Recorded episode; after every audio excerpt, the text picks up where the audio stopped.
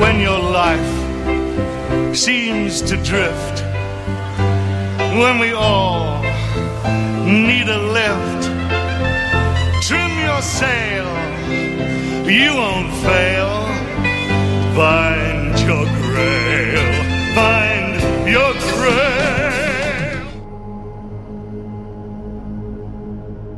No, the grail. The cup used at the Last Supper. God the Almighty and All-Knowing has misplaced a cup. Apparently, look, it's not just about a missing mug. It's a metaphor. We must all look for the grail within us. Somebody swallowed it. Nobody's swallowed it, it's a symbol.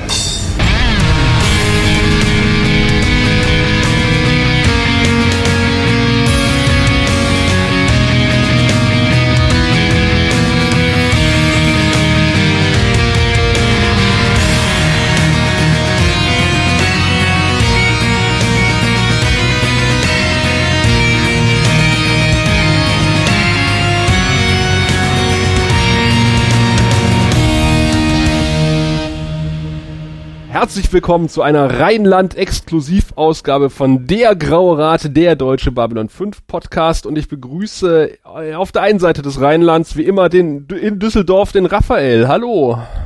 Einen wunderschönen guten Tag oder Abend oder was auch immer. Ich gebe die Grüße mal direkt weiter an den Ralf, der in Gummersbach sitzt, wenn ich mich nicht vertue. Das ist richtig, im wunderschönen Gummersbach, 50 Kilometer neben Köln.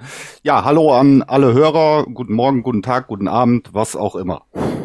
Und nochmal schöne Grüße aus der Eifel äh, vom Sascha. Hallo. Du bist aber nicht umgezogen, muss man dazu sagen. Nein, ich ne? besuche meine Eltern und äh, habe meinen Vater aus dem Arbeitszimmer verdrängt, um mit euch heute diesen Podcast aufzuzeichnen. Das ist Einsatz. Der kratzt quasi schon an der Tür. Das heißt, wir haben nicht so viel Zeit und haben trotzdem Ralf eingeladen. Nein, eigentlich hat sich Ralf ja selber eingeladen. Er wollte unbe unbedingt diese Folge besprechen. Äh, für die Leute, die Ralf noch nicht kennen sollten. Ralf, äh, wer bist du eigentlich und wie kommst du zum Grauen Rat? Ja, wer bin ich? Gute Frage. Muss ich mich vorstellen. Also erstmal muss ich mal gerade noch kurz sagen, dass du äh, gesagt hast, ich wollte diese Folge besprechen. Die ist mir ja viel mehr aufs Auge gedrückt worden. Da bin ich einer Fehlinformation aufgesessen. Die Wahrheit ist ein dreischneidiges Schwert, Freunde. Ja, aber ist auch kein Problem, weil ich habe mich ein bisschen gefreut, weil die äh, Folge, da kommen wir ja nachher noch zu, ähm, doch ein paar interessante Aspekte hat. Ja, kurz zu meiner Person. Äh, Ralf Schmidt, äh, 42 Jahre alt, äh, passionierter Babylon 5-Fan seit den 90er Jahren. Damals ähm, zu der Serie gestoßen mit der Pro-7-Ausstrahlung. Ähm, einer meiner absoluten Lieblingsserien in den 90ern, neben, neben Star Trek Next Generation und Deep Space Nine, äh, war von Anfang an sehr begeistert äh, von dem Konzept der Serie, von dem äh, übergreifenden Story Arc, ähm, von der Machart, CGI-Effekte und sowas und ähm, ja, wie gesagt, äh, Babylon 5 passionierter Fan, natürlich auch äh, ähm, Fan von anderen Science-Fiction-Serien, Doctor Who und äh, äh, Star Trek, diverse andere Sachen. Ja, und ähm, jetzt, wo der Graue Rat an den Start gegangen ist, von einem halben Jahr, habe ich mir auch die ähm, DVD-Box-Sets nochmal zugelegt, beziehungsweise die Komplett-Box und habe dann auch mit einem Rewatch angefangen, bin jetzt in der Mitte der zweiten Staffel angekommen, habe die Serie insgesamt äh, zweimal komplett gesehen, jetzt zum dritten Mal, einige ausgewählte Episoden auch mehrfach. Mhm. Und äh, ich habe auch, also interessante Anekdote, eine ähnliche Historie wie du, Sascha. Nämlich auch, ich hatte damals das Problem, dass äh, Babylon 5 ähm, ja diese lange Pause gemacht hat auf Pro 7 über ein Jahr von Staffel 3 zu Staffel 4 äh, und bin dann auch äh, über Umwege an äh, Aufzeichnungen aus Amerika gekommen, äh, auf äh, VHS-Tapes und habe äh, damals dann in den 90ern, und das war meine erste Serie, die ich dann angefangen habe in der Originalsprache, sprich in Englisch zu schauen. Was natürlich für mich auch, äh, ich sag mal, irgendwo so ein kleiner Meilenstein war in Anführungszeichen, äh, weil ich bis dato halt immer nur Serien in äh, Deutsch Fernsehen geschaut hatte. Und da ging das eigentlich los, äh, was, was mir dann auch äh, für spätere Zeiten Tür und Tor geöffnet hat, was äh, das Schauen von englischsprachigen ähm, Originalfassungen Und- angeht. Hm? Und du hattest mal deine äh, Staffelbox äh, verliehen äh, und nicht wiederbekommen. Das hattest du mir mal erzählt. so was machen wir ja auch nicht. Nee, nee, nee, nicht. äh, nee, nee, nee. Also die äh, Geschichte ist ein klein wenig anders. Äh, ich hatte ähm, also als 2002 die Staffel 1 rauskam, habe ich mir die die Originalstaffeln äh, halt dann damals gekauft, noch in diesen dicken äh, Boxsets, wo man so durchklappt. Und dann kam 2005 äh, so eine Sammleredition raus in, in so einer Blechdose. Da waren äh, Cappy mit dabei und ich glaube irgendwie so kleine Mini Mini Posterkarten und sowas und äh, die die einzelnen Staffeln inklusive der Filme bis äh, Legende der Ranger waren da drin. Und dann hatte ich mir diese Box zugelegt und dann äh, ist mein Bruder an mich herangetreten, hatte gesagt, hey, äh, die Box hätte ich auch ganz gerne. Und dann habe ich gesagt, okay, ich habe die hier noch stehen, dann kriegst du die jetzt und ich kaufe mir die dann neu. Und aus diesem Neukaufen mhm. ist dann nie wieder was geworden. Ähm, und wie gesagt, jetzt im Zuge, äh, dass der graue Rad an den Start gekommen ist äh, und, und die Box ja doch recht günstig ist, also äh, habe ich dann wieder zugeschlagen. Hab mir dann mhm. die Box halt äh, zugelegt. Wir sind schuld. Yay, das ist immer gut. Und äh, was wir natürlich nicht unter den Tisch kehren wollen, der liebe Ralf ist natürlich auch einer der drei Organisatoren der Timelash, der Dr. Who Convention, in deren Rahmen wir natürlich auch unser Hörertreffen abhalten werden in Kassel Ende Oktober. Ist gar nicht mehr so lange hin bis dahin. Nee, da haben wir, haben wir nur noch sechs Wochen und äh, ihr wollt ja das Hörertreffen außerhalb der Timelash machen, war das richtig? Ja, mal gucken, wenn du uns einen Raum zur Verfügung stellst, dann kriegen wir es vielleicht auch drinnen hin, aber das können wir ja im Anschluss nochmal besprechen. Ja, wir, wir, wir platzen natürlich dieses Jahr mit der Timelash aus allen Nähten, wir haben ja viele äh, Gaststars, wir werden auch die, die Hukro äh, wird diesmal äh, mehr Props und sowas mitbringen, äh, durch mehr Gäste haben wir natürlich mehr Tische und so. Äh, Raum wird da, wird da relativ schwierig, aber ich denke mal, äh, in, in Kassel findet sich mit Sicherheit irgendwo eine Lokalität oder so dann. Ja, das denken wir auch. Da planen wir auf jeden Fall noch irgendwas ein. Jetzt wollen wir natürlich erstmal auf die Folge Grail gucken. Ähm, Raphael hat bestimmt seine, die Eckdaten aufgeschrieben irgendwo. Ja, irgendwo. Äh, genau genommen genau vor mir. Ähm, die Folge Grail, zu Deutsch der Gral. Drehbuch geschrieben von Christy Marks. Regie führte. Mhm. Wir haben hier einen Trommelwirbel eigentlich.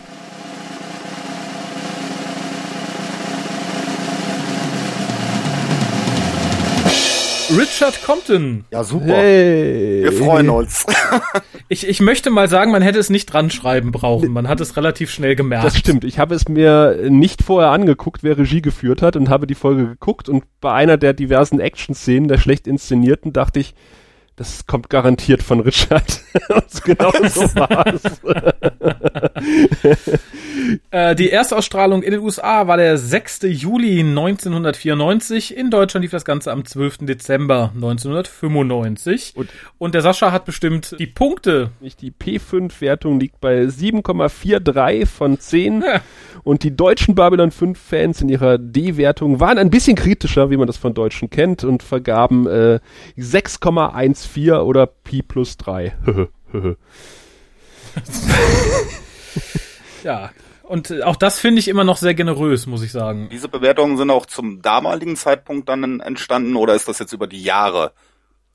Das ist eine gute Frage, aber ich denke mal, so viele Leute werden sich jetzt nicht hinsetzen und nach äh, 25 Jahren oder 20 Jahren noch irgendwelche Babylon 5 Folgen bewerten. Wer würde sowas machen? Aber was wir machen könnten, wäre zum Beispiel den Inhalt zusammenfassen. Und äh, da würden wir dich einfach bitten, Ralf. Ach so, ich bin ja immer super in Inhaltszusammenfassung. Ähm, ich ich probiere das einfach mal. Äh, die Handlung ist auch relativ äh, schnell zusammengefasst. Äh, Im Prinzip, man hatte ja zur damaligen Zeit immer äh, Haupt- und Nebenhandlungen. Hier hat man im Prinzip ähm, vermischen sich die Haupt- und Nebenhandlungen relativ schnell.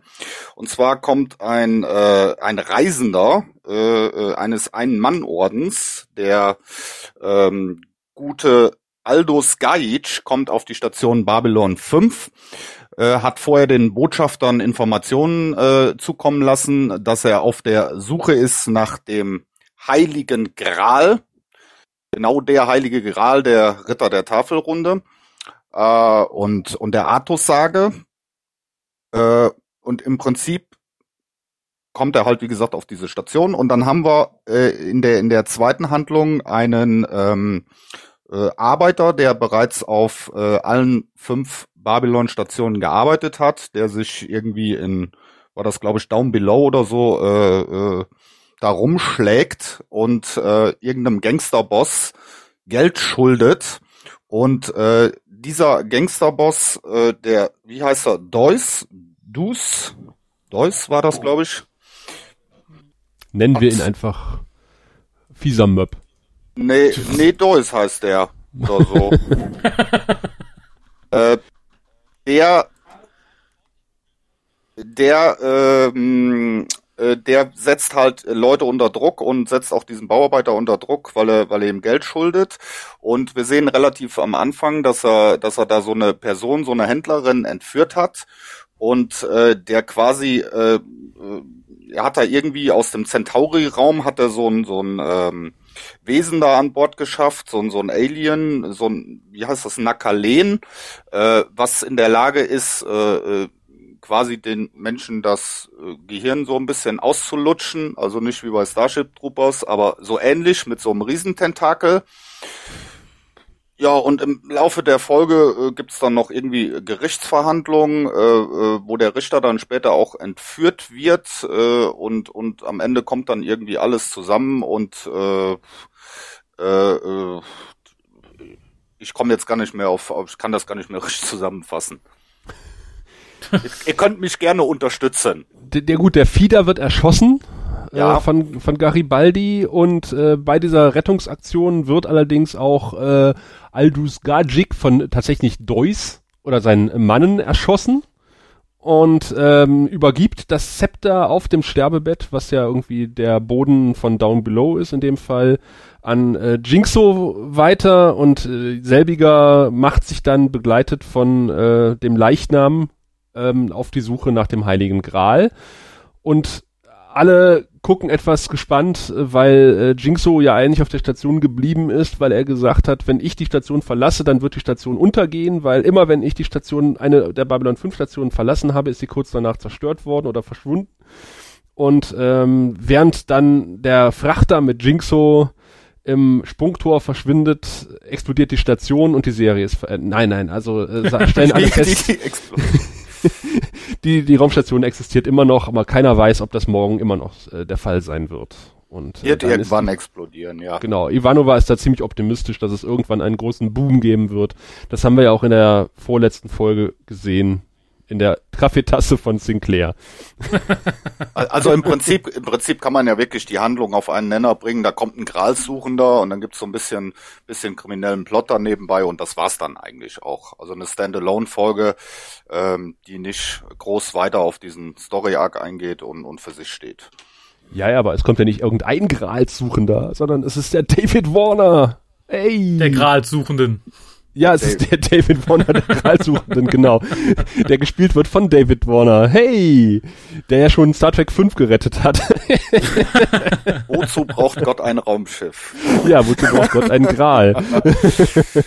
Ja, aber David, David Warner wäre natürlich interessant gewesen, wenn er in äh, Staffel 2 am Start gewesen wäre oder in späteren Staffeln, weil dann hätte man wieder diese Kombination mit Bruce Boxleitner gehabt, die man äh, in Tron ja damals schon hatte. Ne? Und Peter Jurassic, der auch bei Tron mitgespielt hat. Äh, insofern, ja, wäre das ganz lustig geworden. Ich habe diese Folge immer wieder verwechselt mit äh, äh, Late, Late Delivery von Avalon, was ja viel, viel später erst kommt, mit diesem Typen, der sich für König Artus hält. Das kommt aber viel, viel, viel, viel, viel. Ja, das kommt viel, viel, viel, viel, viel später so noch und ist auch ist viel, viel, viel, sogar viel, viel, viel besser. oder so? nee, äh, weiß ich gar nicht. Nee, ich glaube nicht. Ich, ich glaube, das war auch. Drei? Es gibt da ist Sheridan so noch äh, Cap Captain und nicht Präsident. gibt mhm. ja so ein paar Babylon 5 Folgen, die, die kann man ja so verdrängen. Mir fällt da auch immer dieser eine ein mit dem, mit dem Zwischendeck, was da fehlt. Mit Deck 13 oder so. also. Ja, aber da, da komme ich ja irgendwann zum Rewatch, äh, beim Rewatch dann auch noch hin, wenn ich. Äh, ja, wir leider auch. Mhm. Und Crusade müssen wir noch irgendwann gucken. aber, aber bleiben wir doch einfach mal beim Gral. Denn äh, ich, äh, um das vorwegzunehmen, ich hatte die Folge als viel, viel furchtbare Erinnerung. So war sie doch relativ belanglos und es freute mich direkt am Anfang zu sehen, dass Garibaldi nicht nur ein guter Sich äh, ein schlechter Sicherheitschef ist, mhm. sondern offensichtlich auch keine Tischmanieren besitzt. Ja. Ich fand es wahnsinnig, äh, wie der Gas gibt, als wäre er kurz vorm Verhungern Und das würde ich auch nicht, selbst wenn ich gut mit ihm befreundet bin, in Uniform zusammen mit meinem Vorgesetzten an einem öffentlichen Ort tun. Ja, das dachte ich mir auch. Also es, es kommt später noch eine Szene, da dachte ich mir auch so, Garibaldi wäre von meinen Mitarbeitern der letzte, den ich irgendwo mit hinnehmen würde. Denn wie gesagt, A, frisst er hier wie ein Schwein, das kann man glaube ich nicht anders sagen. Und das in Uniform finde ich schon schwierig ein paar Minuten später, ich hüpfe da kurz hin, weil es gerade dazu passt, wird halt der Gralsuchende vorgestellt und Garibaldi schaut zum Himmel und schaut sehr genervt. Dass er nicht laut loslacht, ist das Einzige. Und so jemanden würde ich zu so einem Empfang dann tatsächlich nicht mitnehmen, weil das konnte man nicht übersehen. Der hätte nur mit dem Finger auf ihn zeigen und sagen, hahaha, Sie sind aber dämlich.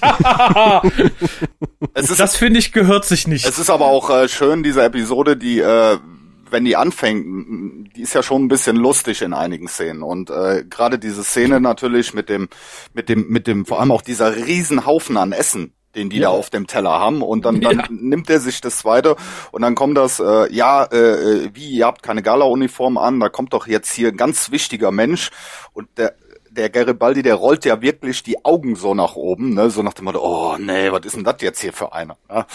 Also, also göttlich, das, das ist schon wirklich sehr, sehr lustig. Es passt aber auch ganz gut. Wir haben ja schon bei TKO gesehen, dass Garibaldi gerne isst. Er war ja der mit den Ja. zwei Burgern auf dem Teller. Und es gab irgendwie noch eine andere Folge, wo er dann irgendwie von seinem Einsatz kommt und sagt, der Tod macht ihn immer hungrig. ja, sehr richtig. Also, äh, ob das eine Vorsehung gewesen ist, man weiß es nicht. Äh, ni- Nichts gegen hungrige Leute, aber im Dienst so zu essen finde ich grenzwertig. Ja, äh, ich dachte auch, vor allen Dingen, weil das ja offensichtlich mitten auf dem Sockerlow ist und äh, Ja. alle zugucken können und äh, da möchte ich nicht fressen wie ein Schwein. Aber er sagt ja auch noch, hast du dich mal essen sehen? Zu Sinclair. das macht sich immer gut. äh, Sinclair ähnliche Tisch, Tischmanieren. Ja, und beide putzen sich gern in der Öffentlichkeit dann auch noch runter, den Vorgesetzten und den Untergebenen. Sehr nett. Ja. Gut, wenn du Mittagspause hast und hast dann irgendwie eine, eine, eine Stunde oder so, dann musst du halt mal eben schnell reinschaufeln. Ne? Garibaldi hat noch mehr Restaurants abzugehen in seiner Mittagspause. Aber da scheint ja Essen wirklich Thema gewesen zu sein in der Folge vorher. Ich weiß jetzt nicht, wie die Produktionsreihenfolge war. Äh, ähm, generell muss ich aber auch sagen, finde ich immer äh, so Essszenen in, in äh, Filmen oder Serien finde ich eigentlich immer sehr gut, weil das so eine gewisse Natürlichkeit widerspiegelt. Weil Essen gehört halt einfach zum Leben dazu. Ne? Und gerade beim Da Essen, bin ich eher für die Klo-Szenen. die, die hatten wir ja auch schon. ja, eben. Ja, gehört alles dazu. Essen und das Essen muss wieder raus. Äh, wo wir aber gerade beim Anfang waren, am Anfang ist, glaube ich, auch diese Szene mit dem äh, Gerichtssaal, äh, die ich sehr, sehr, sehr witzig fand. Ach, die, oder die kam noch, ne? Die kam später. Der Alien-Prozess. Aber erst ist ja diese hervorragend inszenierte Erpressung. wo, wo sie an, in, irgendwo in Down Below sind. Äh, Jinxo äh, sieht ja so aus, als würde er sich äh, versuchen, vor Deus zu verstecken und ziellos durch die Gänge irren. Und dann trifft er ja auf Deus Jungs. Und Deus sagt dann, pass auf, ich zeig dir was. Und dann macht er, legt er einen Lichtschalter um und dann sitzt dann in diesem einzelnen Lichtkegel die Frau, die dann äh, von dem äh, Fieder äh, gefressen wird. Und da habe ich gedacht so, ja, das muss man erstmal hinkriegen, den, also dass, dass der zufälligerweise genau in diesem Raum steht und da diese Frau auch ewig im Schatten und dann braucht er nur, braucht er nur den Schalter umzulegen. Also das war echt gut inszeniert von Deuce. Der, hat, der hatte den Masterplan, du. ja, ja, im Gegensatz zu äh, Richard Compton hatte der, versteht der was von Inszenierung. Die saßen vermutlich auch schon einige Stunden eben an dieser Stelle in der Hoffnung, dass er mal vorbeikommt. Ich habe mir vorgestellt, dass die hinter der Parallelwand ständig die Frau mit dem Rollstuhl schieben. und der Fieder hinterher. Darum war der auch so hungrig. Ja. Seit sieben Stunden fahren wir jetzt hier hin und her. Ich bin hungrig. Ich hätte gern etwas zu essen. Aber das ist so ein bisschen meine, meine, meine Großtante, die ja über 90 geworden ist. Gott hab sie selig. Die hatte immer große Angst, in einsame Waldstücke zu gehen oder mich dorthin gehen zu lassen oder auf Friedhöfe, weil sie der Meinung war, dort mitten in der Walachei würde über mehrere Stunden hinweg ein böser Mensch sitzen und nur darauf warten, dass irgendjemand vorbeikommt. Und so wirkte das auf mich. Irgendwann muss der hier vorbeikommen. Der war jetzt 37 Stunden nicht hier. Irgendwann muss der hier wieder vorbeikommen. Nimm ein paar Chips, Fieder. Gehirne gibt's gleich. genau so war's. Aber äh, äh, später sehen wir doch mal Centauri-Penisse. Äh, nicht nur auf Die sehen ganz Homepage. genauso aus. Und äh, ich habe im ersten Moment dran gedacht, Moment mal, da steckt Ja. doch Londo drin. Ja, ich, ich dachte auch, die, das ist keine, keine, keine Tötungsszene, das ist eine Art Vergewaltigung. ja. Londo, äh, Londo hält sich gütig an dieser armen, äh, nicht ganz so hübschen Frau. Äh, um seine Macht zu demonstrieren. Und äh, was mich dann, das habe ich dir vorhin schon offline gesagt, ich möchte es nochmal betonen, es wird dann ja später erklärt, das ist auch irgendein Vieh von dem Centauri-Planeten. Das bedeutet, analog dazu müsste es auf diesem Planeten einen Oktopus geben, der statt Arme Penisse hat. Das ist mir äh, damals beim beim Schauen gar nicht so aufgefallen, dass das also es wird ja vom vom Department, vom vom äh, Make-up oder was auch immer Department oder ihr Costume Design, wenn sie ja dasselbe genommen haben.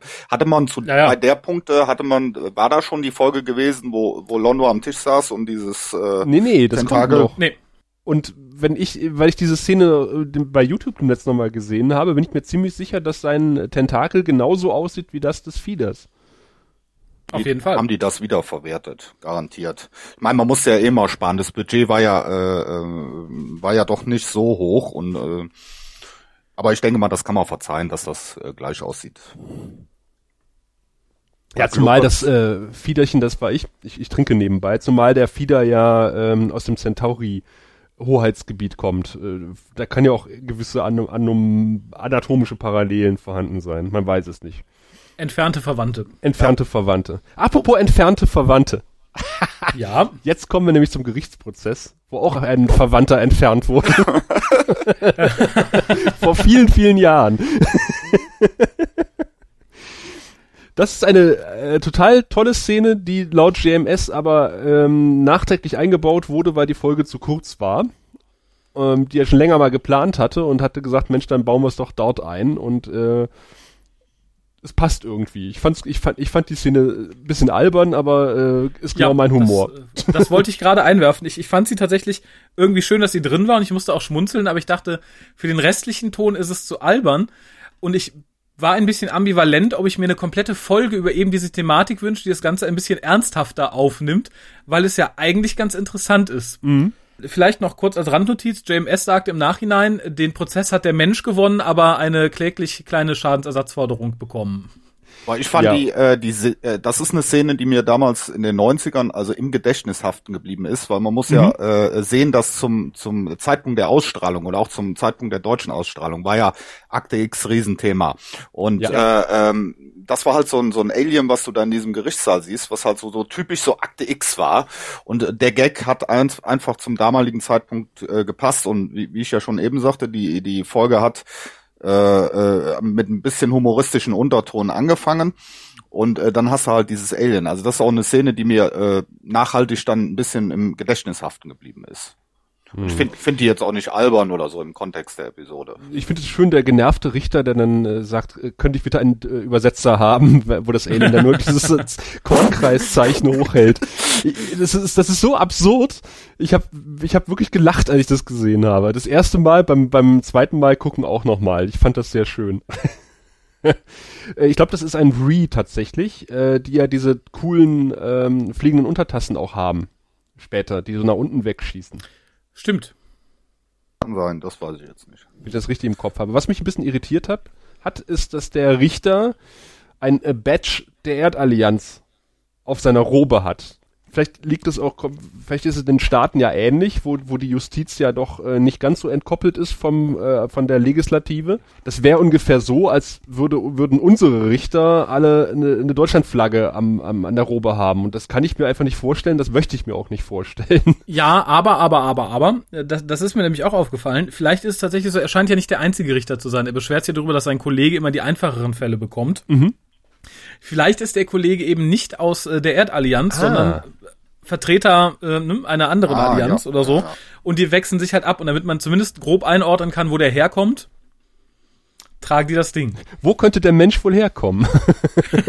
Der kann ja auch adoptiert worden sein, ne? Der kann ja auch ganz woanders groß geworden Kann sein. auch ein rasierter Centauri sein. Und ein Penisloser dann. Naja, den, ich möchte nicht, dass der Richter vor Gericht sein, äh, seine Tentakel ausfährt. Aber ich, ich finde die Idee einfach ganz schön, dass es auf Babylon 5 ein Gericht gibt. ich finde die Idee notwendig. Ja. Du kannst ja nicht jedes Mal wegen einem kleinen bekackten Verbrechen irgendwen ausschippern lassen. Weißt du, wo man das Gericht hätte gut sehen können oder gebrauchen können? TKO, weil Da die Folge auch. so schlecht ist. Alle die Todesstrafe. Und bei den äh, Zeugen Jehovas, bei der Zeugen Jehovas Folge, bei Believers. Das stimmt. Vielleicht gab es das da noch nicht und daraufhin haben sie es eingeführt. Ja, das kann sein. Das ist eine schöne Legende, die wir so, so weiter pflegen sollten. Genau, in, in 30 Jahren steht das dann in allen Babylon 5 Guides als Wahrheit. Äh, was mich ein bisschen schockierte, weil ich David Warner halt durch Doctor Who in letzter Zeit öfter auf dem Plan hatte, weil er ja einen Unbound-Doktor spielt und da zu sehen war und auch in, in, in, in, in einer Staffel vor ein paar, vor zwei, drei Jahren, wie erfrischend jung er hier noch aussieht. Ich war fast überrascht. Ja, in der welcher Staffel hat er mitgespielt? In, oh Gott, in der letzten Matt Smith Staffel, in der Folge mit dem U-Boot. Ach, ja, ja, ja, stimmt, stimmt, genau. Da hatte ich nur Augen für die nasse Clara. David Warner habe ich äh, noch äh, persönlich getroffen, jetzt vor ein paar Wochen in, äh, mhm. in Oxfordshire auf der Utopia. Ach ja. Und äh, er ist natürlich alt geworden, ganz klar. Ne? Ich meine, er war ja jetzt hier in Deutschland auch äh, in den letzten zwei Jahren auf zwei Cons, auf der auf der FedCon und auf ähm, Weekend of Hell. Und mhm. äh, er ist jetzt, ich weiß nicht, ist er 74 oder so ist er, glaube ich. Ganz klar, dass, ja. dass das siehst du, dass er alt geworden ist. Ne? Ja. Aber äh, flüstert er immer so oder ist das nur für seine Rolle hier gewesen? Das ist ich glaube, für die Rolle. Das ist für seine Rolle hier ja, gewesen. Es, es, es wirkte so ein bisschen, als wollte er damit versuchen, so die innere Ausgeglichenheit und äh, Erleuchtung. Genau, Erleuchtung. ja, also. Ich habe mich gefragt, ob er heiser ist, weil er hat die ganze Zeit immer nur so, ja, und dann bin ich da und da gewesen und dann habe ich das gesehen und seitdem suche ich den Gral. So, hm, kannst du nicht vernünftig reden? Nein, dann klingt er, glaube ich, zu harsh. Er wollte, glaube ich, so den, den Buddhisten raushängen ah, lassen. Ah, okay. Apropos Buddhisten raushängen lassen. Äh, der gute Sinclair ist doch Jesuit. Oder zumindest auf einer Jesuitenschule groß geworden. Ja. Und, und ich finde, dafür schaltet er verdammt spät nachdem äh, ja mehrere Bezeichnungen für den äh, für den Gral gefallen sind, die selbst mir ja. was gesagt haben. Ja. Das stimmt. Aber was heißt, der schaltet? Ich meine, der, der guckt ja immer wie so ein Stück Holz. Und du weißt ja jetzt nicht, rattert da was oder rattert da nichts. Ne? Und da ist auch wieder diese grandiose äh, schauspielerische Leistung, die der dann an den Tag bringt, äh, wo dann alles in einem Gesichtsausdruck festgehalten ist. Überraschung, ja, wobei, Fragestellung, alles. Du, du kannst da möchte ich ihn aber kurz verteidigen, weil ich hatte so ein bisschen Eindruck, als halt die etwas ungebräuchlicheren Namen für den Gral fielen, ging in seinem Gehirn vor, der meint doch jetzt nicht den Gral. Der meint bestimmt was anderes, von dem ich nichts weiß. Der kann nicht den Gral meinen. Das ist kein Irrer, der den Gral sucht. Nein, nein. Und als dann fiel der Gral, dann war der, okay, abgehakt, der ist bekloppt. Okay. Also das war so mein, mein Gefühl. Was mich aber tatsächlich viel, viel, viel mehr rausbrachte als Sinclairs ähm, gespielt oder nicht gespielte lange Leitung. War der Stab, der Stab des Suchenden, ja, der scheinbar vom Plastikbaum stammt. Also äh, da frage ich mich, für welches Prop Department ist es billiger, sowas aus reiner Plaste gießen zu lassen, als in den nächsten Wald zu stiefeln und sich so ein Ding abzubrechen? Also äh, es ist es ist mir ein Rätsel. Vielleicht war das aus Sicherheit für die späteren Kampfszenen und sagte, nee, wenn wir jetzt einen richtigen nehmen, dann können die sich wehtun. Nimm mal was Leichtes aus Plastik, dann tut es nicht ganz so weh das hat mich auch in jeder Szene, in ja. der eben dieser Stab zu sehen war, total rausgerissen, als wenn dann ein Fähnchen dran wäre und ich bin unecht, ich bin unecht. das ist alles nur eine Serie. Äh, Vielleicht gibt es in Kalifornien keine, keine Bäume. Ja, es war gerade ein Waldbrand in Kalifornien. Ist ja öfter so. Warum? Doof. Geh mal in den Wald. Nö. Und warum, Zu gefährlich. Hat, warum hat der überhaupt diesen Stab? Weil er viel läuft. Weil das zu einem Pilgerer dazugehört. Genau, der muss sich irgendwann abstützen. Yoda hatte auch einen Stab. Der? Yoda? Yoda hatte doch keinen Stab. Yoda war klein. Ach doch, doch, der hatte diesen doch, kleinen. Doch, doch, ja, ja, doch, der ist dann immer so komisch gelaufen damit. Bei, bei, bei Teil 2 äh, ist er beim Imperium schlägt zurück, hatte er einen Stab. Ja, ja, ja, ja, ja, stimmt, stimmt. Also Entschuldigung, was ist das für eine Argumentation? Der hatte keinen Stab, der war klein. also, kleine Menschen kriegen keinen Stab. Die kriegen ein Stäbchen. Gut, er hat, er hat einen kleinen Stab im Verhältnis zur Körpergröße. Ich möchte, ja, das ich möchte nicht über die Größe von Judas Stab philosophieren. Ah, ich, ich fand es aber, um, um zurückzukommen hier von dem etwas, doch etwas penislastigen Humor heute. Ich finde das heute? Konzept interessant. Ja, lass es mich doch schön reden. Ähm, ich fand ganz interessant, dass für die Minbari Leute, die etwas suchen, Heilige sind. Offensichtlich per se. Also wenn ich irgendwie lange durch meine Welt irre und die zweite Socke suche, dann habe ich schon was Heiliges für die Mimbari. Finde find ich als Konzept interessant, allerdings absolut nicht umsetzbar. Wie viele bekloppte Leute suchen irgendwas? Mhm. Mensch, jetzt guck dir doch mal den Kerl an. Der hat, der hat sein eigenes Outfit, der hat seinen eigenen Stab, der hat sogar sein eigenes Ein-Mann-Orden-Logo auf seinem äh, Outfit. Das stimmt. Das kann man doch nur gut finden. ist das so eine Marketing-Sache? Er sagt auch irgendwie sowas wie, äh, mein Orden hat mir sämtliche Finanzmittel zur Verfügung gestellt. Und später kommt raus, das ist sein eigener Orden. Naja, egal. Und die Argumentation ist auch geil. Wir haben festgestellt, der, der, der Gral ist nicht auf der Erde, wir haben ihn dann nirgendwo gefunden, also muss er im Weltall sein. ja, natürlich. Okay, ja, klar. Mann, was macht der denn im Weltall? Der reist von Welt zu Welt und dann latscht er über diese Welten und dafür braucht er dann den Stab. Also Genau. Und geht Leuten auf den Sack und fragt, hören Sie mal, haben Sie den Becher eines Zimmermanns gesehen? Der steht übrigens der Heilige Gral. Ich war in äh, London im Planet Hollywood und da steht der Hätte Heilige er da mal Gral. nachgeguckt. Da steht der nämlich in der Vitrine. Ach, hätte das der Reisende gewusst. Ja. Und das ist, das ist, glaube ich, das Prop aus äh, Indiana Jones äh, und der letzte Kreuzzug. Der Aber da steht er. Zimmermanns. Ja. Ach so, wissen wir im Übrigen, nein, wir wissen es noch nicht. Und ich finde, es ist auch irgendwie an den Haaren herbeigezogen, nur damit es ein bisschen mythisch klingt. Äh, die gute Dylan unterstellt an Sinclair, dass er ja ein, ein Suchender ist, auch wenn er es noch gar nicht weiß. So wirklich suchen tut er ja nichts, außer die Wahrheit, was der Graue Rat mit ihm veranstaltet hat. Oder sie weiß was, was wir noch nicht wissen. Vielleicht ist sie nachts in sein Quartier eingebrochen und hat irgendwie seinen Schlüsselbund geklaut. Aber Und deswegen das finde ich. jetzt. Ja, und ich finde, es ist einfach nur irgendwie drin, weil es mystisch klingt, aber hat mit dem wirklichen Mysterium um Sinclair meines Erachtens relativ wenig zu tun. Äh, Das ist aber eins von vielen Malen in dieser Folge, dass die Len irgendwie sowas sagt. Im, äh, weil, Ja. weil, weil äh, Garibaldi sagt sowas ja auch. Garibaldi sagt ja zum Beispiel zu Sinclair, manchmal redest du wie ein Minbari. Das fand ich okay, weil das ist ja zielführend, da wissen wir ja, wo es landet. Aber das Ding von, von Dylan war einfach so, ja, na, da bist halt ein Suchender. Mhm, klingt mysteriös. Und gerade gegen Ende klang das sehr wie äh, mit dem Plaste äh, suchenden Stab äh, auf den Zuschauer eingeprügelt. Ja, aber sowas von. Hat die großartige äh, Kampfszene mit. Oh, da bin ich noch nicht. Aber da Nee. kommen wir, Lass, da lass, kommen mich, wir ja lass mich kurz dazwischen grätschen, weil es wird in dieser Folge was angesprochen, das ich schon mal angesprochen habe, ich glaube in der ersten Folge, als äh, die Unterwelt von Babylon 5 präsentiert wurde, in der ja sehr viele Leute rumhängen, die Zwielichtiges planen und tun. Mhm. Da musste ich auch dran denken, als diese Szene kam. Da musste ich genau Ja. an Raphael denken. Ja, genau, ich auch, denn äh, wie gesagt, ähm, Garibaldi äußert sich zu den Lurkern, dass sie schon wieder irgendwie Aufstand gemacht haben. Und Sinclair sagt, ja, muss doch Verständnis haben, die armen Leute kommen hier hin, um ihr Glück zu suchen, haben dann kein Geld mehr, um zurück zu, zu, fliegen. Die müssen doch irgendwas machen und äh, Gar du kannst die doch nicht aus einer, aus einer Luftschleuse schmeißen. Und Garibaldi sagt, naja, fühle mich nicht in Versuchung. Und da bin ich persönlich ja voll bei Garibaldi. Ich finde, Sinclair für den Commander der Station sieht das meines Erachtens ein bisschen zu laissez-faire. Also ähm, natürlich arme Leute, aber in dem Moment, wo die klauen, töten, dealen, irgendwas anderes tun, haben die für mich jegliches Verständnis verwirkt. Also dann wäre ich auch eher an der Luftschleuse als an, oh ja, lass ihn mal machen, ist schon okay, wink wink. Ja, ich verstehe halt nicht, warum Garibaldi, äh, wenn er offensichtlich alle Baddies kennt, die da unten ihr illegalen Geschäfte machen, ähm, das scheint ja der Fall zu sein, ähm, nicht einfach wirklich mal aufräumt. Er muss ja nicht gleich alle aus der Luftschleuse schmeißen, aber es reicht Das kann ich mal, dir sagen. Ja, der hat aber auch nicht genug Leute, ne? Also da, Ja, das wird ja auch erstmal das und. Sinclair sagt ja, nö, lass es. Sinclair sagt, nö, lass ihn mal in Ruhe. Der braucht ja, muss ja eigentlich auf den Befehl warten. Und wenn Sinclair sagt, nö, lass die mal machen, das sind arme Leute. Ja gut, in, in dem Fall verstehe ich Sinclair tatsächlich nicht. Also ich meine, die Leute einfach jetzt wieder von der Station schmeißen, ist eine Sache. Also die, das, da, da bin ich auf Sinclairs Seite, aber halt äh, dann schon versuchen, da so ein bisschen Ordnung reinzuhalten in den Laden oder, oder zuhalten überhaupt. Da verstehe ich dann wieder Garibaldi oder dann verstehe ich dann Sinclair nicht, dass Garibaldi das nicht machen darf. Naja, ich habe da noch ein ganz anderes Problem, weil in dieser Folge wird nämlich ziemlich eindeutig gezeigt, was mit Leuten passieren kann, die man erwischt und die kein Geld haben, von der Station runterzukommen. Nämlich äh, hier an, anhand von Jinxo, respektive hieß er Thomas, ich glaube Thomas, ja. Da sagt er nämlich, da sagt der Richter nämlich, so, ja, zwangsweise verschiffen wir dich jetzt von der Station woanders hin. Also scheint es ja tatsächlich die geldlichen und legalen Mittel zu geben, solche Leute von der Station zu entfernen.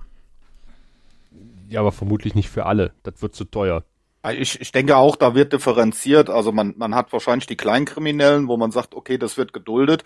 Und dann sind halt die, äh, äh, die größeren Fälle in Anführungszeichen oder äh, die größeren Kriminellen und, und äh, äh, dass da eventuell dann gesagt wird, okay, die müssen von der Station runter. Hat man eigentlich jemals irgendwie mal mitbekommen, ob da Gefängniszellen waren oder so für, für, für, Krimin, für Kriminelle? Nee, das hat man, glaube ich, nie gesehen, sowas. Ne? Also später sitzt die GK mal im Knast. Ja. Aber offensichtlich haben sie nicht genug Gefängniszellen. Ja, die haben offensichtlich auch nicht genug Polizisten. Ja. Wenn man äh, in den letzten Folgen gesehen hat, äh, wenn äh, Garibaldi alle seine Jungs zusammengetrommelt hat, seine 20 Leute auf einer äh, Viertelmillion Leuten Raumstation. Hm? Ah, das ist immer, wie viele Statisten ja. gerade im Studio rumgelaufen sind. genau. So, du jetzt, du kriegst noch eine Uniform und du kriegst jetzt, wir haben noch drei übrig, mehr haben wir nicht, können wir äh, nicht mehr schneidern und ihr seid jetzt mit dabei. Und dafür, dass so viele Aliens auf der Station rumlaufen, ist halt äh, seine Truppe auch nicht gerade sehr divers. Gut, die wird von der Erdallianz betrieben, aber äh, wenn, wenn ich, äh, sag mal, Sicherheitschef wäre, dann würde ich doch schon überlegen, dass ich zumindest ein paar Leute haben, habe in meiner Truppe, die, die Aliens sind, die auf einer ganz anderen Ebene mit den Aliens kommunizieren können. Als ich das vielleicht kann. Ja, sehe ich genauso. Aber wäre halt teuer von der Maske her, glaube ich, wenn er jedes Mal irgendwie. Der Bruder von Negreth zum Beispiel, der könnte doch wunderbar. Apropos äh, teuer, ich weiß nicht, ob wir da gleich zukommen sollen oder jetzt. Wir haben ja auch eine Besonderheit in dieser Folge und zwar ist das das erste komplett computeranimierte Alien, was wir in der Serie sehen oder was man auch im Fernsehen damals gesehen hatte. Und das immer noch ziemlich gut aussieht. Ja, fand ich auch. Erstaunlicherweise. Mhm. Da sah man Jahre später sehr viel schlechtere Sachen. ich ich würde aber gern noch mal etwas chronologisch gehen, bevor ich es vergesse. Okay. Denn wir waren ja gerade irgendwie beim Justizsystem und was mit Verbrechern auf Babylon 5 passiert. Und was mich etwas irritierte, war, dass jemand tatsächlich richterlich zu etwas verurteilt wird und dann steht ein alter Mann aus dem Publikum auf, geht, geht zum Richter, sagt, hör mal, hör mal, ich nimm den, ich nimm den. Okay, ich hab's gerade geändert. Selbst mit dem flapsigen Spruch, na, ich muss heute verrückt sein, das geht doch nicht. Also das versuche ich demnächst doch. auch. Da, das, da, das würde ich hier gern mal probieren. Da klaue ich noch mal eine Handtasche und dann steht einfach ein Bekannter von mir auf, passen Sie mal auf, ich habe hier einen Plastikstab, ich passe schon auf den auf. Bitte. Ich habe auch aufgeschrieben, äh, warte, wo war's denn?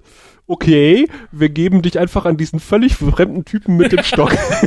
ja, genau. Das ist bestimmt. Genau, das, ist aber das ist billiger, als dir die Rückfahrt zur Erde zu bezahlen. Das war der Grund wahrscheinlich. Ja, genau. Das äh, wieder ja, Budget. Äh, der hat dann auch gedacht, okay, das Geld können wir uns sparen. Und hier der Spacken, der hier äh, ein bisschen was klaut und so, das ist so nichtig. Genau, der, der bleibt dann. Oder er hat ihn tatsächlich bestochen. Ne? Vielleicht hat er gesagt, ich lasse ein paar Credits von meinem Orden rüberwachsen noch schlimmer. Und, und noch viel schlimmer fand ich, dass halt der, der Bösewicht, der andere, ähm, der quasi da steht und ganz offen halt unserem Jinxo drohen kann. Während irgendwie noch 50 andere Leute um ihn herum stehen, unter anderem Garibaldi. also, ja, super unauffällig. Oder er ist einfach so abgebrüht, dass er äh, denkt, er steht über allem auf der Station. Äh, wir sollten auch vielleicht mal kurz erwähnen, dass dieser Bösewicht von äh, William Sanderson gespielt wird. Und den kennt man auch aus einem sehr, sehr großen Science-Fiction-Film, nämlich Blade Runner. Ja, genau. Da merkt man auch, dass der äh, Straczynski sich da, äh, oder wo die Wurzeln auch von ihm so ein bisschen liegen, dass er sich da wahrscheinlich gezielt für die Folge auch mal äh, Leute geholt hat, wie halt ein David Warner oder ein Sanderson, äh, die schon im Science-Fiction äh, Filmgenre bekannt sind und die er wahrscheinlich auch dann irgendwo äh, geschätzt hat, um die da mit reinzubringen. Deuce taucht übrigens in dem Film äh, Third Space nochmal auf, im Babylon 5 Film. Da, da sehen wir ihn nochmal wieder in seiner Rolle. Und der junge Mann, der hier den äh, Tom Booker gespielt hat, oder auch Jinx, Jinxo, ähm, der hatte vorher keinen großen äh, Erfahrungsschatz, was äh, Film und Fernsehen betrifft. Im Grunde genommen war es seine erste TV-Rolle er macht jetzt mittlerweile Improvisationstheater, aber ich finde, man merkt ihm an, dass er noch keine große Schauspielerfahrung hat. Unter anderem mit dem am schlechtesten gespielten Diebstahl, den ich je gesehen habe. Wo er ja. halt den, den, den Reisenden am Geldautomaten anrempelt, total unauffällig und natürlich auch gleich erwischt wird von Garibaldi. Aber auch, auch hier, ne? Äh, von Garibaldi. Ja, ja, von Garibaldi. Das, das heißt was, genau. Äh, sehr, sehr toll, dass, äh, dass man da so Geldautomaten auf äh, Babylon 5 auch hat, ne? Ja. Ja, und, da, und dann kommt dann so einer, der äh, äh, ist euch das auch mal aufgefallen, dass in Babylon 5, äh, auch in äh, späteren Folgen sieht man das, wenn die äh, wenn die äh, Privatklamotten anhaben oder so, dass die oft viel zu groß sind. Und hier bei diesem bei diesem äh, Jinxo, der ja. äh, die, die, der der hat ja so ein richtig wie, wie ein Sack hängt die Jacke und und äh, ich weiß nicht, auch wenn man da in Down Below ist, muss man sich dann so anziehen, dass man äh, die Jacke vier Nummern zu groß hat? Ja, muss man. das ist mir auch aufgefallen, aber ich glaube, das sollte seinen Charakter unterstreichen, dass ihm quasi alles über den Kopf gewachsen ist, inklusive seiner Jacke.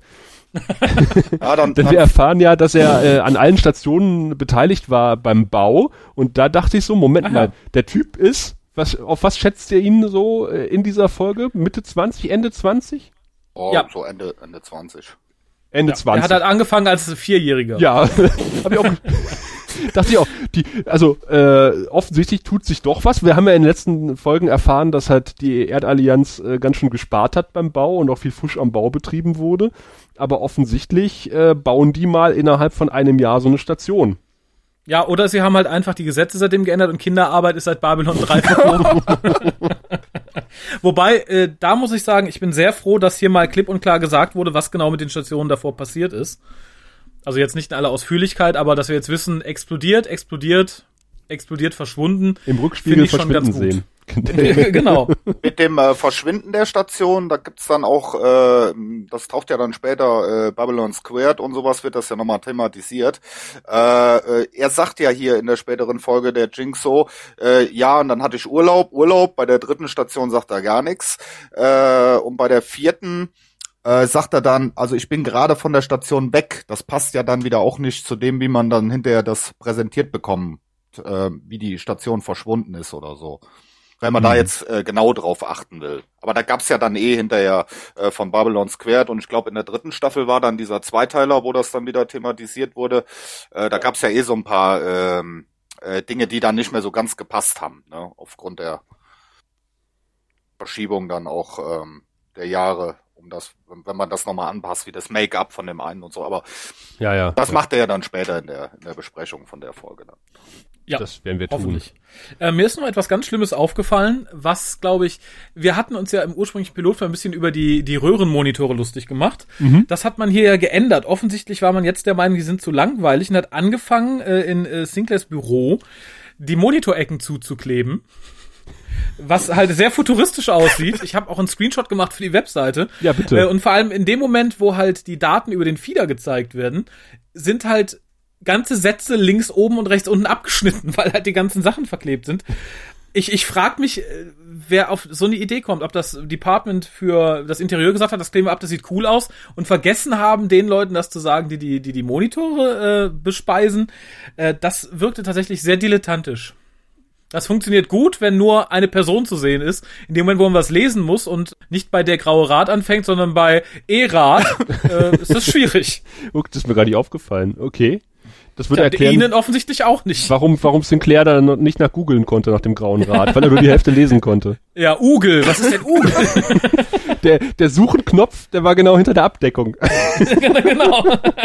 Aber die äh, Anzeigen auf den Monitoren ist eh so eine Sache für sich. Das zieht sich auch durch die ganze Serie. Ich hatte jetzt gerade eine Folge in der zweiten Staffel, da stehen die mit drei Leuten vor diesem Monitor und das Bild wechselt immer. Und der versucht irgendwas zu erklären und das Bild immer, kommt das Bild, kommt das Bild, kommt das Bild, kommt das Bild. Also äh, das hat man nicht mal so ganz abgestimmt. Ja. Aber Londo hat dafür in seinem äh, Zimmer, das sehen wir nachher, ein, äh, einen Monitor mit Wischgesten. Das fand ich cool. Konnte ja, einfach so drüber fahren und den Monitor ausmachen. Londo taucht ja jetzt auch auf, weil äh, Franklin ja nicht nur offensichtlich richtig gut funken kann, äh, er, er funkt ja den Commander an, also hat er schon bereits gemacht äh, an dieser Stelle und sagt, ich habe rausgefunden, äh, wer für die Morde verantwortlich ist oder für die Gedächtnislöschungen was ich irgendwie cool fand. Es ist nicht so, äh, Captain, ich habe was rausgefunden, kommen Sie mal in die Krankenstation, sondern er gibt eine korrekte Information über Funk weiter. Und äh, es stellt sich ja heraus, dass äh, der Fieder dafür zuständig ist. Und mhm. daraufhin geht ja Garibaldi, oder ist es gleich Sinclair, ich weiß es gar nicht, zu, zu Londo, äh, mhm. der gerade dabei ist, äh, im Spielcasino zu zocken. Und, und Londo reagiert absolut cool. Nämlich, indem er einfach alles stehen und fallen lässt und, und sich verkrümelt. ja, aber, aber wie er das gesagt bekommt, dann so. die, die, die. Das ist mal schönes Exposé, oder? Ja. Äh, ich habe übrigens eine Frage, weil ich, ich bin mir dessen nicht mehr ganz so gewahr. Und zwar sagt die Länder an einer Stelle, dass es zwei Kasten von Minbari gibt. Bleibt es bei den Zweien? Ich hätte schwören können, bei all den Dreiern in dieser Kultur gäbe es drei Kasten. Ja, Aber ich weiß es nicht mehr genau. Es gibt drei Kasten, aber wie das so Ah. auch im, im richtigen Leben ist, die Arbeiterkaste wird immer Genau. unter den Tisch gekehrt. Kriegerkaste, Ah, Arbeiterkaste und die religiöse Schiene. Das genau. war mir nämlich entfallen, Ja. weil ich hätte, wie gesagt, meinen kleinen Finger drauf verwettet, dass es da drei Kasten gab. Aber ja, sehr schön. Das wird später sogar von Dylan thematisiert. Genau mit das, dem äh, äh, Grauen Rat, ne, weil da neun Mitglieder sind und drei von der Mhm. Arbeiterkaste, drei von der religiösen und drei von der äh, Genau. Sie führen unsere Kriege und sie bauen unsere Raumschiffe und bauen unsere Tempel. Sagt sie später mal. Ah ja. Hm. Und, und äh, die Minbari haben offensichtlich auch mal gegoogelt und haben festgestellt, null Treffer und teilen das jetzt äh, unserem guten Suchenden mit. Dafür, dass er so grob empf groß empfangen wurde, äh, ist die Ausbeute ist relativ ne? gering, ja. Ja, Londo wollte ja auch Geld haben von dem, aber der Bier war ja da ein bisschen schneller gewesen. Das fand ich sehr niedlich, weil wir ja wirklich sehr begeistert von dieser Schachtsuche wirkte und ich fand das thematis äh, das charakterisierte ihn sehr gut, ähm, weil er halt wirklich mit leuchtend aus. Ich habe da mal nachguckt, das ist sehr interessant und können wir nicht und sollen wir nicht. Äh, war sehr schön. Ich fand Londo wirkte da im Vergleich etwas übertrieben gehässig. Also ähm, das fand ich so fast ein Schritt out of character. Na, ich fand ihn dann einfach genervt. Weißt du, er hat die, Option, op, äh, die Option gehabt, da irgendwie Geld zu machen und, und wir grätscht ihm da in die Parade. Und ähm, ich fand die Reaktion jetzt nicht besonders übertrieben. Also ich fand das passend für Londo. Okay, wie gesagt, ich fand, fand so einen Schritt too much, aber wahrscheinlich, weil ich ähnlich begeistert war wie wir, über wir in dem Fall. Ja, das Ähm, war geil. Fand aber die Quittung von Londo sehr schön, der sich halt dann weiter drüber aufregt. Links das, rechts das, er muss sich einen richtigen Job suchen.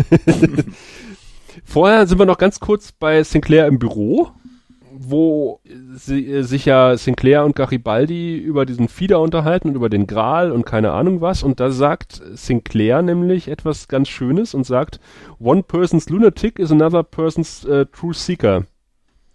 Äh, worauf Garibaldi ja sagt, du klingst wie ein Minbari. Und Mhm. im Deutschen haben sie es übersetzt, ich habe es mir extra nochmal angehört. Wer, wer, wer sich als Berufener empfindet, widerspricht oft der Norm. Und ich finde, das ist einerseits richtig, andererseits aber äh, komplett anders als das, was im Original gesagt wird. ja, und vor allem, wir vernichten jede zukünftige Referenz, die es geben könnte. Und darauf Morgenstund hat genau, Gold im Mund. Das ist so wie, wo war das denn noch? Wo sie sich auch die Kalendersprüche gegenseitig äh, vortragen. Ja, ich weiß wo. Das, ja. ja, tatsächlich. so eine Hauch hatte das. Man hat natürlich in der deutschen Synchronisation immer immer so ein paar Abänderungen gemacht, aber ich muss sagen, ich habe jetzt die äh, Folge für die Vorbereitung hier habe ich auch noch mal in der deutschen Synchronisation geschaut. Für den Rewatch äh, komplett mache ich in Englisch. Äh, man muss auch mal sagen, dass für Babylon 5 die äh, Synchronisation wirklich äh, hervorragend für die ganze Serie ist. Und man hatte auch hier in, in dieser Episode hast du hochkarätige Gastsprecher. Du hast für den äh, David Warner den Christian Rode, du hast den äh, Charles Rettinghaus für den für den Jinxo. Äh, die Synchro ist wirklich toll. Und ich sag mal, wenn man das jetzt in Deutsch schaut, dann kann man vielleicht diese kleinen Patzer oder dieser diese äh, Dinge, die falsch übersetzt worden sind, die die kann man sich vielleicht ein bisschen aussparen. Oder man haut sich halt die englischen Untertitel mit drunter oder so. Mhm. Ja, nur an, also generell gebe ich dir recht, nur an, in- an dieser Stelle war es halt ziemlich ärgerlich, weil äh, das versaut schon so ein bisschen die Langzeitmotivation von Sinclair auch. Aber naja, das ist Ja. jetzt Jammern auf hohem Niveau. Weil, äh, wenn man sich Deep Space Nine anguckt und andere Sachen, da sieht man halt, okay, das ging auch deutlich schlechter. Das Sub-Ultra-Leichtschiff, oder wie Aber war das? diese, diese Mingbari-Referenz, äh, ich weiß nicht, ob man das so auf die, auf die, auf die Waage legen sollte, ob das dann, ob das zu dem Zeitpunkt schon so relevant war, weil äh, ich sag mal, dass, dass der, äh, den Verlauf, den der Charakter von Sinclair dann noch nimmt nach der ersten Staffel, der hat ja noch einen kurzen Gastauftritt in der zweiten Season und dann kommt ja der der der äh, große Zweiteiler in der dritten, äh, ob das zu dem Zeitpunkt äh, dem Straczynski schon so vorgeschwebt hat. Ich denke mal, das hat sich ergeben aus der Situation raus, dass der äh, dass der Sinclair quasi äh, nicht mehr drehen konnte und und die Serie verlassen musste. Und ob man das dann Ja, so auf die Waage legt, so wie äh, die Len und Garibaldi in dieser Folge drauf rumreiten, dass es äh, ziemliche Ähnlichkeiten zwischen Sinclair und äh, den Minbari gibt und dass auch Sinclair ein wahrer Suchender sei, okay, äh, denke ich schon, dass das einen Hintergrund hatte. gut, okay. Jetzt kommt nämlich eine geile Szene. auf die ich Raphael äh, schon bei einem äh, Astra angesprochen habe, nämlich die mit der zufällig im Gang stehenden Bank. Der Bank? Ja, Ja. Ja. Wir erleben auf Babylon 5 in dieser Folge den ersten Gang, der zufällig durch eine kleine Bank erweitert wurde, damit man sich setzen kann. Um ein bisschen Exposé zu liefern. Es war halt, Gar nicht es war halt sehr klischee-mäßig. Also äh, äh, Thomas stellt halt dem Suchenden eine Frage und äh, der, der sagt, es dauert länger, die zu beantworten und weist dann auf eine zufällig dort stehende Bank hin, auf die er sich dann auf seinen Stock, Plastikstock äh, gestützt setzt und dann äh, von früher erzählt. das ist so, wir brauchen irgendwie eine Bank. Okay, wir bauen da jetzt, wir bauen da eine rein. da ist vorher nie eine Bank gewesen und wird hinterher nie eine Bank sein, aber in dieser Folge ist da eine Bank. Wir brauchen das Arboretum-Set. Das ist zu teuer. Nehmt die Bank. Aber schön fand ich das äh, drapiert durch die äh, PET, äh, nee, PET ist es nicht. Was ist denn das? Äh, durch die Abwasser, durch die schöne graue Abwasserleitung, die da links daneben runtergeht. Also wie gesagt, ist mir so gar nicht bewusst geworden mit der Bank, aber jetzt, wo er es sagt, Das war so eine Art wie, wie nicht Alkove, doch äh, so so so, Doch, eine, ja, ja. so eine Einbuchtung, die zufälligerweise gerade da stand oder äh, verfügbar war. Wahrscheinlich war da in, in den paar Folgen vor der geheime Kaffeeautomat und der ist ausgefallen. Dann hat man die, das Ding übergelassen und gesagt, naja, dann stellen wir eine Bank rein. Wenn die Leute schon keinen Kaffee kriegen, dann können sie sich wenigstens setzen, wenn sie müde sind. Und wir erfahren jetzt, dass der Suchende auch quasi immer Glück gehabt oder einmal Glück gehabt in seinem Leben hatte, nämlich äh, seine Familie ist gestorben und er war derjenige, der das Ganze überlebt hat. Das hat ihn ganz schön aus der Bahn geworfen und hat gesagt, ja, aber ich muss mich jetzt auf den Weg machen. Äh, vielleicht war das ja Vorsehung, dass ich derjenige war, der Glück hatte und überlebt hat und mich deshalb auf die Suche machen muss nach dem Heiligen Gral. Und Hand hoch. Wer jetzt gedacht hat, dass er die Folge nicht überleben wird, am Ende das Zepter dem Thomas übergeben wird. Meine Hand ist oben. wir lernen ja auch was aus der Folge. Fahre niemals mit dem Geländewagen über Ja. den Mars. genau. Aber Mars, Mars taucht ja, wird ja auch später noch wichtiges Thema in äh, Babylon 5. Ich weiß gar nicht, ob man da einfach so mit dem Geländewagen drüber fahren kann. Waren die da nicht am Mars bei Babylon 5 dann auch mit, mit, mit, mit, äh, sind die nicht mit, Ja, ja. mit äh, Die Schutz, äh, die, die. Züge in Schutzröhren Ja, ja. und sowas? Ne? Das war ein ganz spezieller Geländewagen. Das war vielleicht der Fehler. ähm, was mich dann allerdings sehr freute und für mich eine, eine der schönsten Szenen der ganzen Folge einleitet. Wir sehen äh, den, den Übergang zum Alien-Sektor mal wieder. Ich freue mich immer, wenn ich den sehe. Und dann kommt eine unfreiwillig komische Folge, in der der Suchende nämlich bei Kosch klingelt. Kosch macht auf. Und in dem Moment hätte ich mir gerne die Kameraeinstellung aus Koschs Sicht gewünscht. Die Tür geht auf, da steht ein alter Mann, wird unter Geschrei und Geplär weggezerrt und sagt dann, naja, ich komme später wieder. Und Kosch legt auch noch den Kopf so schief, als wollte er sagen, hä? Was? Was? Und äh, da in dem Moment irgendwie ein Credit für Koschs Gedanken. Fand ich großartig, vor allem dann wirklich, man sieht, wie irritiert er ist. Man sieht ja nicht viel, was, was in Kosch so vorgeht, aber allein die Kopfhaltung, hä? Was? Menschen. Großartig. Das war eine der lustigen Szenen, auf jeden Fall. Vor allen Dingen, wie David Warner nochmal den Kopf zur Tür reinsteckt und sagt, äh, ich komme später nochmal. Äh, Da hätte man Kosch zumindest noch sagen können lassen, nein, ich glaube nicht.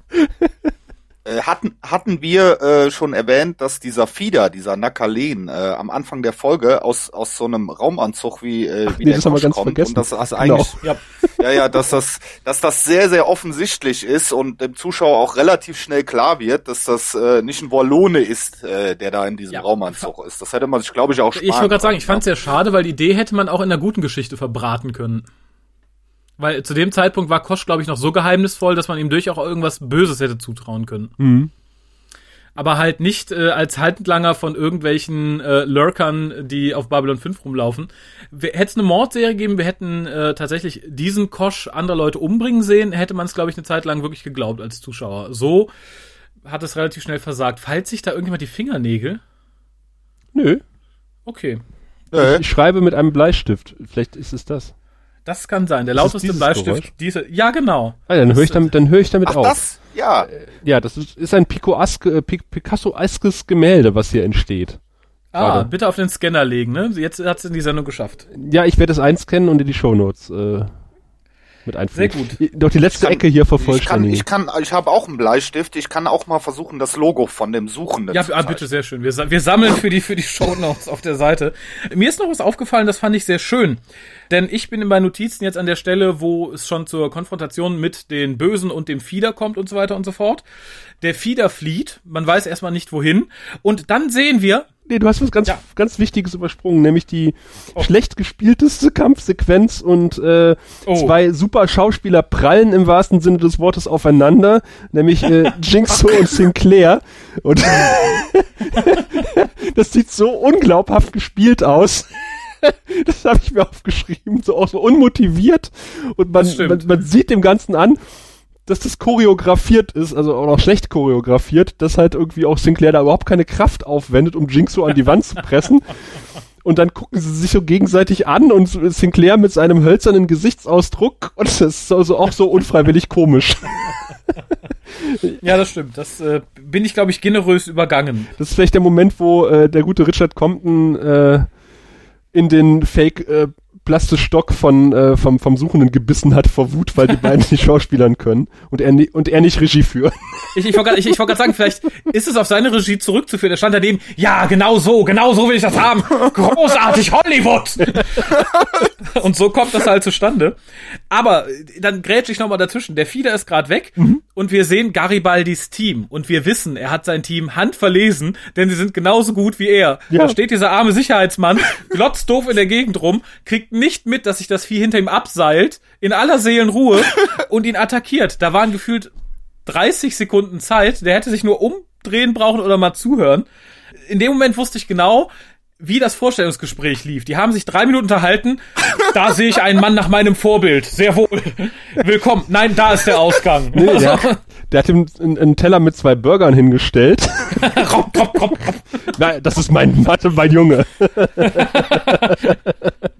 Ah, da, da musste noch ein bisschen Drama rein. Deswegen wurde der dann attackiert, dieser Ja, vermutlich. Wir haben es Sicherheitsmensch. ja vorhin schon angesprochen. Generell finde ich die Szenen mit dem Fieder unheimlich gut. Ja. Dafür, Ja, man muss sich das auf der wirklich. Zunge vergehen lassen. Das ist 20 Jahres altes, äh, Jahre altes Material. Also das CGI von vor 20 Jahren. Und dafür wirkt sie immer noch verdammt gut und auch das zusammen, im Zusammenspiel mit den Realfilmaufnahmen. Das haben wir bei Babylon 5 auch schon deutlich schlechter gesehen. Oh ja, es ist versagt für mich allerdings an einer Ja. Stelle, nämlich nachdem sie das Vieh ins Jenseits geballert haben. Die Überreste passen so null zum CGI. Null. Ja, ja, ja. Null. Das, Das fand stimmt. ich ein bisschen Ja, schade. dieses, dieses Gemat Gematsche von dem Vieh, was da liegt. Man muss aber auch dazu sagen, dass ähm, äh, die CGI von dem Vieh, äh, was wollte ich schon sagen? Ach so, okay, das erinnert sehr stark an so einen Tripod aus Kampf der äh, Welten von H.G. Wells. Ich, Krieg der Welten. Dieses, dieses Vieh. m- Äh, ist aber auch, ist, ist aber auch relativ cool, weil du hast ja sonst äh, in Star Trek zu dem Zeitpunkt hast du ja eigentlich immer nur äh, Menschen, die halt mit befremdeten Alien-Masken oder so. komischen waren. Nasen. Hier mal wirklich äh, die, die, ja, wirklich mal die Möglichkeiten aufzeigen, was können wir machen. Ja. Ja, das stimmt. Was, woran mich das erinnert hat, war äh, das Gehirnmonster aus Duke Nukem. Die hatten auch so fliegende Ja. Gehirnmonster. Duke Nukem 3D. Und äh, ja, ist ja richtig. das ist auch ungefähr zur gleichen Zeit rausgekommen. Es hat mich total dran erinnert. da wissen wir, was die CGI-Abteilung gerne gespielt hat in ihrer Pause. Ich hatte mir noch aufgeschrieben, Garibaldis Aktion war super effektiv. und, und Sinclair taucht natürlich auch wieder mit seiner kleinen PPG auf und sagt, ich habe gehört, hier gibt's Action, ich will mitmischen. Ich, ich langweile mich. Google funktioniert, ne, der Google funktioniert nicht. und, und mittendrin sitzt dieser Richter auf dem Stuhl und keine Sau kümmert sich um ihn. Alle wuseln um die Gegend, da fliegt das Viech rum und, und er sitzt da und so, hallo, hallo. Aber, Äh, wir haben äh, ganz vergessen zu erwähnen, dass der Richter entführt ach wird. ja, genau. Der sitzt da nicht zufällig. Genau, denn für gut inszenierte Entführungen ist unser äh, Duschbeck ja bekannt. unser Deuss. Ja, wobei ich fand dann äh, tatsächlich fast schon schön, wenn nicht sogar sehr voraussehbar, ähm, dass sich natürlich unser Reisende für den Richter opfert. Auf Ja. eine sehr plumpe Weise. Das war auch top inszeniert von Mr. Compton. Der, Der hatte auch das tödliche Schulterschuss. Also Genau. das, das war richtig großes Kino, ne? Ich habe mir Ganz, ganz aufgeschrieben, großartig. Unspannendste Action und der tödliche Schulterschuss. Ja, vor allem in dem Moment, ich, ich bin ja davon ausgegangen, der Mann stirbt gleich und dann wird er in die Schulter geschossen. Ich so, naja, überlebt er vielleicht doch? Nach dem Schuss kann er doch nicht tot sein. Ja, äh, Doch. Und, und dann verreckt er doch ganz langsam vor sich hin, eben ob dieses tödlichen Schul äh, Schulterschusses. In, in, aber er hat noch genug Zeit, um seinen Plastikstaffelstab dann an Jinxo weiterzugeben. Und das war so ein Fremdschämen-Moment. Das, das hätte ich nicht, das hätte ich nicht haben wollen. Ja. Da wäre weniger Dialog mehr gewesen. Er hätte nichts sagen sollen und Jinxo von alleine sagen. Ich äh, ne, setze die Reise fort. So wirkt es halt ganz wild pathetisch und das, da habe ich mich, da war ich traurig für David Warner, dass er das spielen musste. Ja, die, die war auch nicht besonders gut inszeniert, die äh, Todesszene. und der Warner hat da, hat da auch nicht wirklich gut gespielt. Nein. Das muss man auch mal. Also das ist so, so uh, ich nehme an, dass, dass Richard Compton den ersten Take einfach genommen hat und gesagt hat, ja, passt schon. Das war das Rehearsal, egal. wir lassen's drinne. Der Arme kann sich nicht mehr wehren. Aber, naja, Der konnte sich auch damals offensichtlich nicht wehren. der konnte sich auch nicht durchsetzen gegen die Schauspieler, genau. Nee, wir machen das so, wir haben gleich Mittag. Ja, aber noch eine Szene. Nein, okay. Müssen wir das nochmal drehen? Ach nee, eigentlich nicht. Ist mir egal. Ich äh, gehe jetzt. Was mich dann, was ich ganz schön fand, war das Gespräch mit Kosch und Sinclair im Anschluss. Ich, ich mag es ja tatsächlich, wenn die beiden miteinander reden, weil es manchmal so herrlich ins Nichts läuft. Das tat es diesmal nicht. Ähm, ich erinnere an die schöne Szene mit, mit Koschs Fernseher. Ja, da musste ich auch dran denken, weil äh, die standen exakt, exakt so Ja. da wie in dieser Szene mit dem Fernseher, nur der Fernseher hat gefehlt. Genau, und äh, wie gesagt, da war es dann auch so, die, Szene endete mit einem Satz, wo ich persönlich als Sinclair nochmal nachgehakt hätte. Nämlich, ähm, Sinclair sagt dann, es macht die Leute ja nervös, weil die halt nicht, in, nicht wissen, wie du wirklich aussiehst. Sehr gut. Ja. Finde ich top. Das ist Und gut. da hätte ich dann als Commander gesagt, hören Sie mal, ne, ist ja nett, dass Sie hier sind, Botschafter, aber warum finden Sie das denn gut? Dann hätte Koch wieder seine Schnuti zugemacht. Ja, aber das hätte ich dann vielleicht gerne noch gesehen. Äh, So wirkt es ein bisschen, als wäre Sinclair selbstzufrieden, lächelnd dann rausgegangen. Ja, der Kosch. ist gerne Bedrohung. Wie sympathisch. Fand ich schwierig. Da hat äh, JMS aber auch zugesagt, äh, dass es unheimlich schwer ist, für Kosch irgendwie was zu schreiben, weil ähm, er soll zum einen nicht klingen wie der wandelnde Glückskeks und zum anderen aber trotzdem so ein paar Informationen auch noch raushauen zwischendurch. Und ich finde, das hat er hier ziemlich gut hingekriegt. Ich fand Kosch immer, äh, als ich die Serie auch damals das erste Mal gesehen habe, fand ich immer einen interessanten Charakter, weil du halt nie wusstest, wo bist du dran damit. Mhm. Und das wurde ja dann langsam äh, auch mehr thematisiert in Staffel 2, äh, äh, bis dann irgendwann die große Auflösung kam. Und äh, Einmal konnte er nicht viel was mit dem Charakter machen, weil er halt immer in dem Raumanzug. Ich glaube, ganz am Anfang war mir, als ich das das erste Mal gesehen habe, auch nie klar, ist das ein Raumanzug? Das, das war mir gar nicht so Hm. bewusst oder ist da einer drin? Und das, das kam ja dann schnell raus. Aber an sich dieses Mysterium um um um Kosch, äh, äh, das war immer sehr interessant gewesen. Ein, ein Mysterium ist mir auch, äh, warum die Len dieses Kleid gekauft hat, was sie gleich tragen wird. Das sieht nämlich aus, als hätte sie sich ein paar Pollensäcke umgesch umgeschnallt. das ist so abgrundtief hässlich. Ich meine, von Dylan bin ich modisch ohnehin nicht äh, viel gewohnt, aber das toppt noch mal viel. Ist vielleicht ihr Trauerflor. Ach so, das kann sein.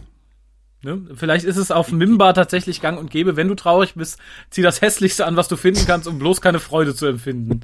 Bäh, die Säcke. Vielleicht ist das das, sch- das spezielle Kleid, damit sie diesen äh, diesen äh, Glückskeks übergeben Den- kann, den den leuchtenden, leuchtenden den, den man den, den, den man dann zerreibt und der 100 Jahre auf dem äh, Grabstein noch leuchtet. Das hat sie wahrscheinlich das spezielle Outfit extra. ja, auf, auf Mimba möchte man nicht in der Nähe eines Friedhofs wohnen, oder? die ewige, der, der ewige Tag. Oder man braucht gute Jalousien. Blickdichte. Das stimmt. Was ich wieder, was ich äh, schön finde hier, dass man äh, die Len, ähm, also ich fand das das äh, Make-up von ihr in äh, Staffel 1 fand ich immer super äh, und später dann mit den Haaren fand ich immer das passt thematisch nicht. Ich glaube, das hatte man ja auch gemacht, weil die ähm, weil die das nicht vertragen hat, dieses äh, komplett, ne? Das weiß ich gar nicht. finde, äh, finde, ich finde, äh, äh, also, also ohne Haare wirkt viel, viel besser, der Charakter. Und da achte ich auch noch gar nicht unbedingt so auf die Kleidung. Okay, ich frage jetzt nicht, worauf du achtest bei Dylan. auf jeden Fall guckt, sagt Dylan irgendwas von einem True Seeker und äh, guckt dabei äh, ganz offensichtlich, obwohl er nicht im Bild ist, auf Sinclair dabei, mhm. während sie es spricht. Ja, mal wieder. Ja. Ohne Sinn.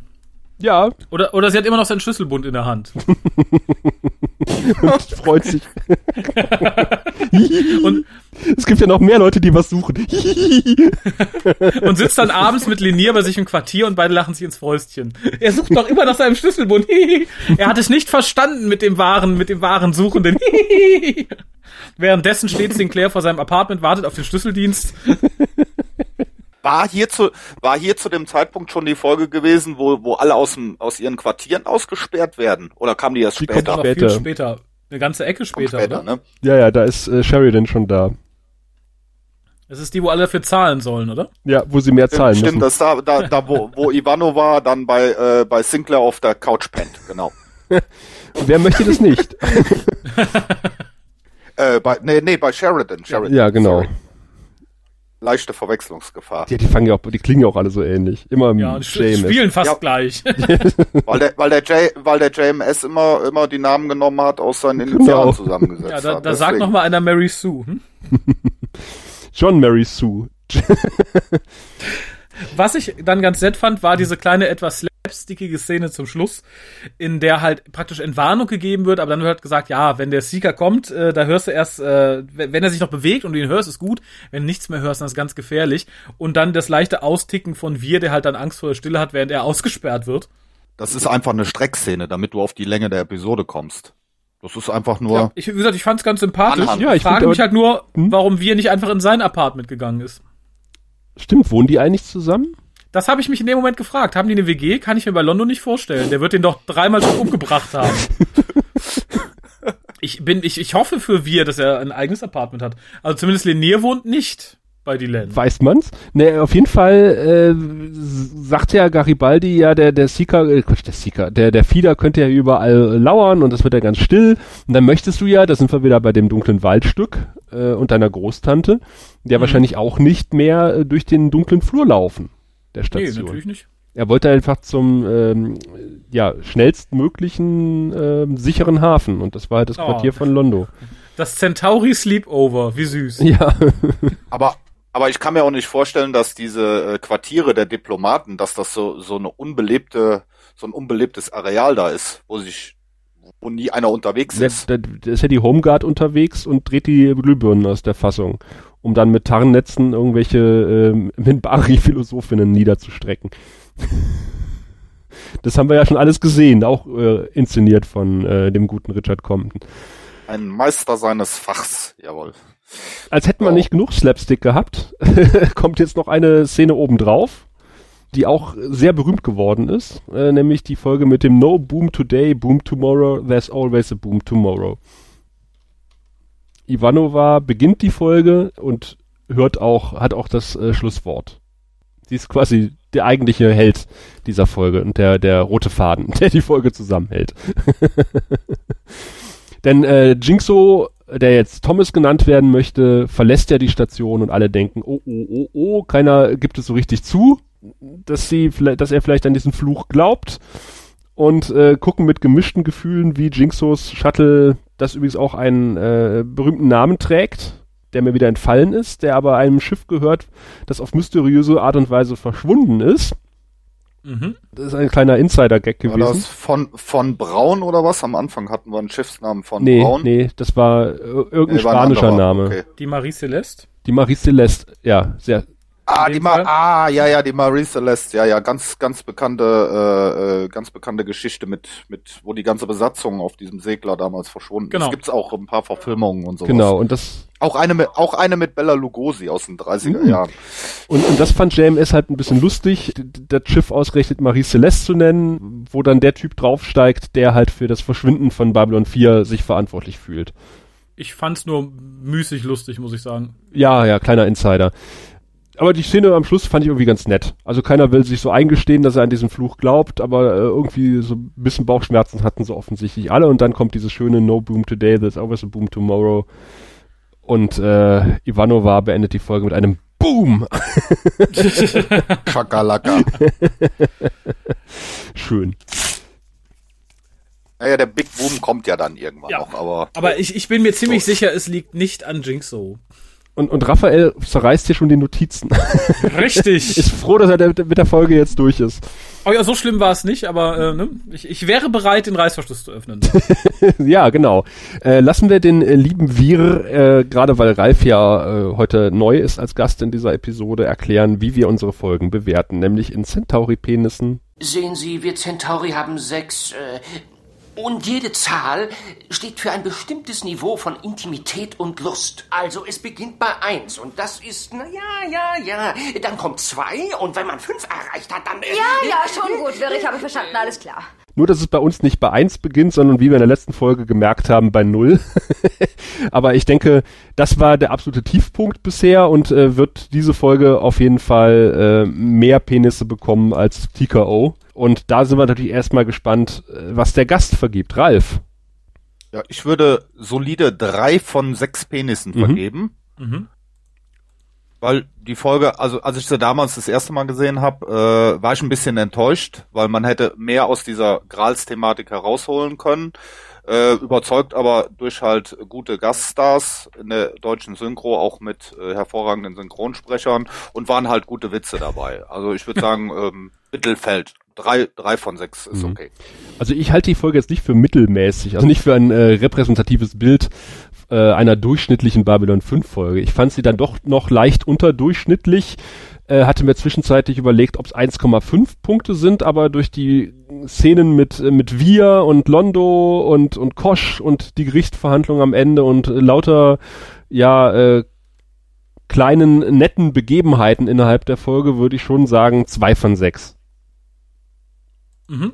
Ja, da schließe ich mich fast an. Ich hatte sie halt eigentlich als so Einser-Penis-Folge in Erinnerung. Aber muss tatsächlich sagen, ich habe mich beim Schauen doch nicht so arg gelangweilt.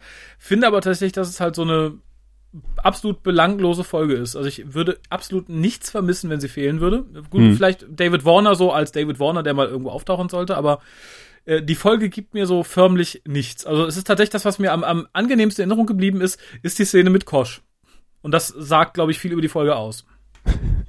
Ja, die war auch besonders lang. ja. Naja.